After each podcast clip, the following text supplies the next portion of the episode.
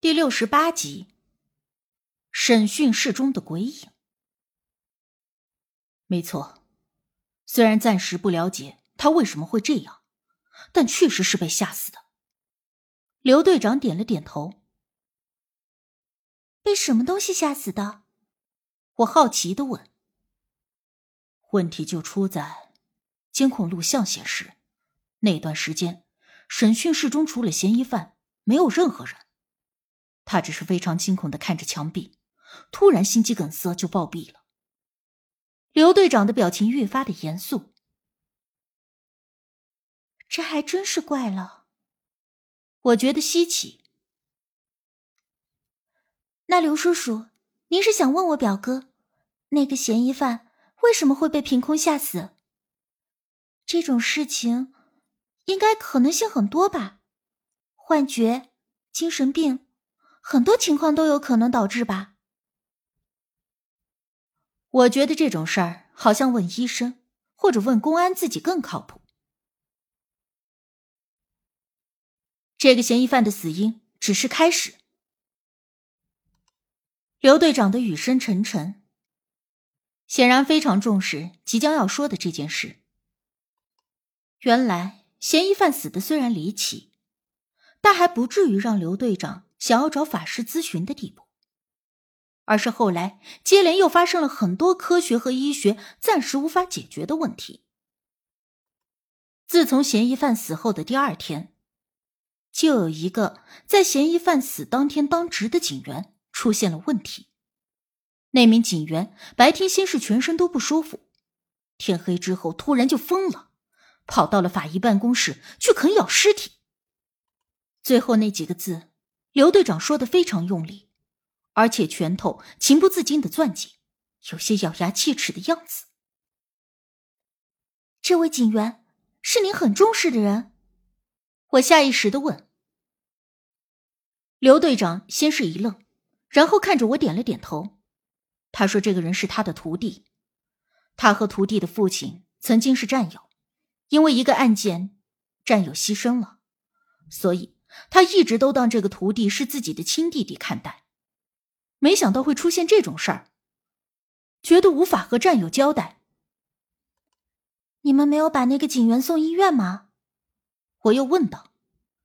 啃咬尸体确实是诡异，但也不能肯定就是中邪，毕竟这年月什么特殊嗜好的人都有。当然有，不过他的神智很不清醒。总是说一些毫无意义的话，而且一到了晚上就又打又闹，已经三天都没见好转，人也越来越憔悴。而且，而且什么？我追问道。刘队长顿了顿，考虑了一下，又说道：“而且据说，有人看到了那个死去的嫌疑犯，坐在审讯室里。”啊！我闻言，顿时背后阵阵冒凉风。如果是别人说的话，我不一定完全相信。可是刘队长显然是一个谨慎严肃的人，而且说这些话的时候显得非常的难为情，证明他从骨子里就认为这种事情是不可能发生的，但却被逼得没有法子了，才会硬着头皮，不顾被当成疯子。来找无忌咨询这件事。我转头看了看，好在刚才说这些重点之前，教导主任有事儿被叫出去了，不然这话被第三人听到，刘队长会被当成疯子。我也不好直面回答。刘叔叔，您说的这些确实挺奇怪的，但是只听这些。我也不能完全确定到底是怎么回事儿。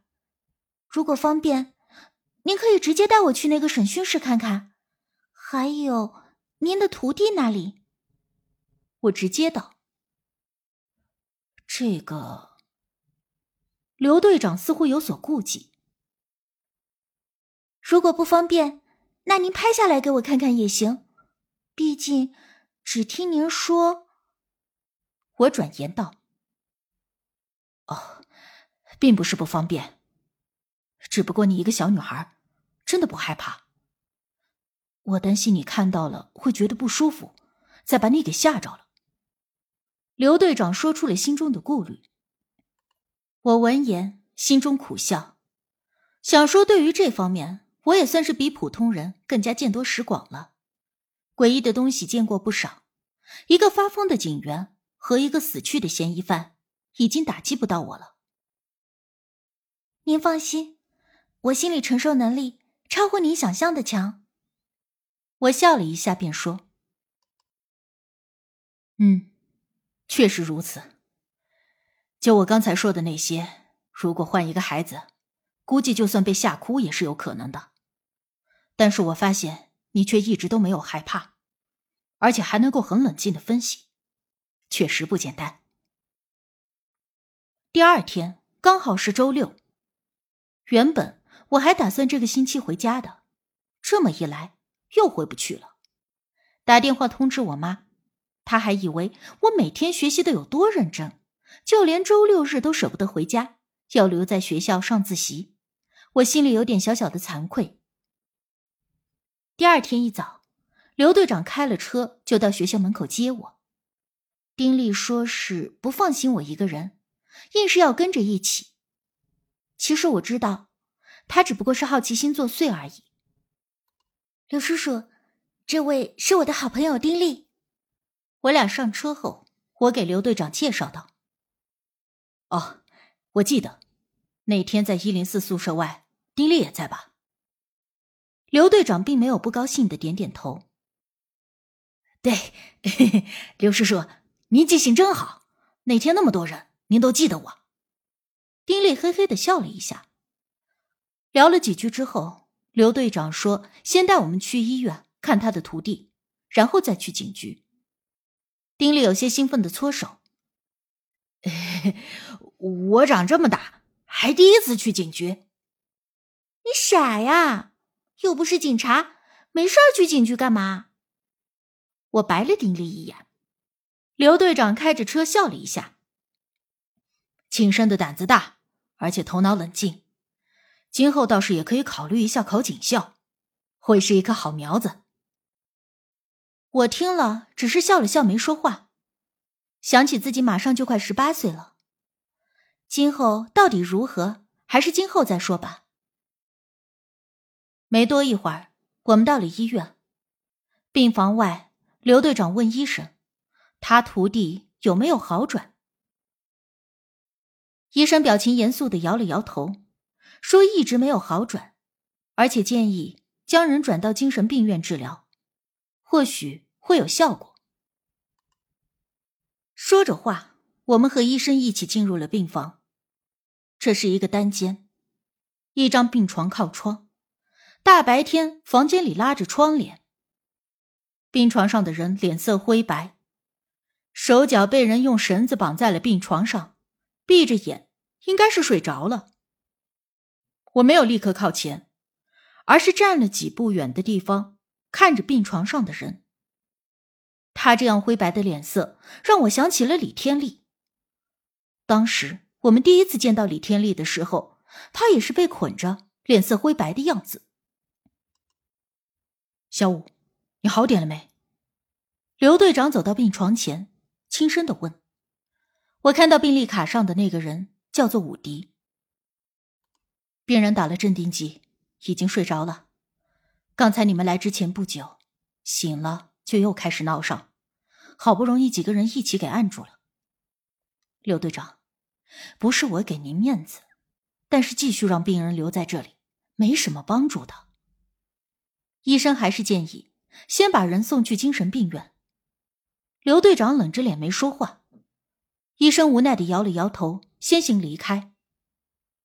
而这期间，我站在一旁，并没有感觉到房间里的气场有什么异样，所以应该不是什么邪祟冲身之类的东西。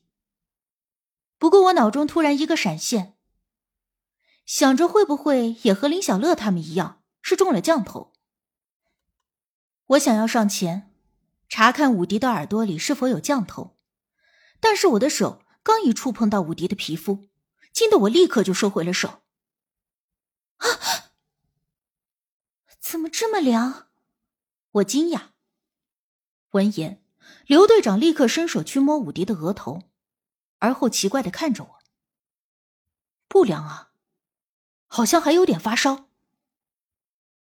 我心底狐疑，又试探着触摸了一下武迪。没错，确实很凉。问题在他的身上。我退后了几步，打算开慧眼试试，能不能看出什么端倪来。让刘队长和丁力暂时不要说话，不要打搅我。估计每次开慧眼。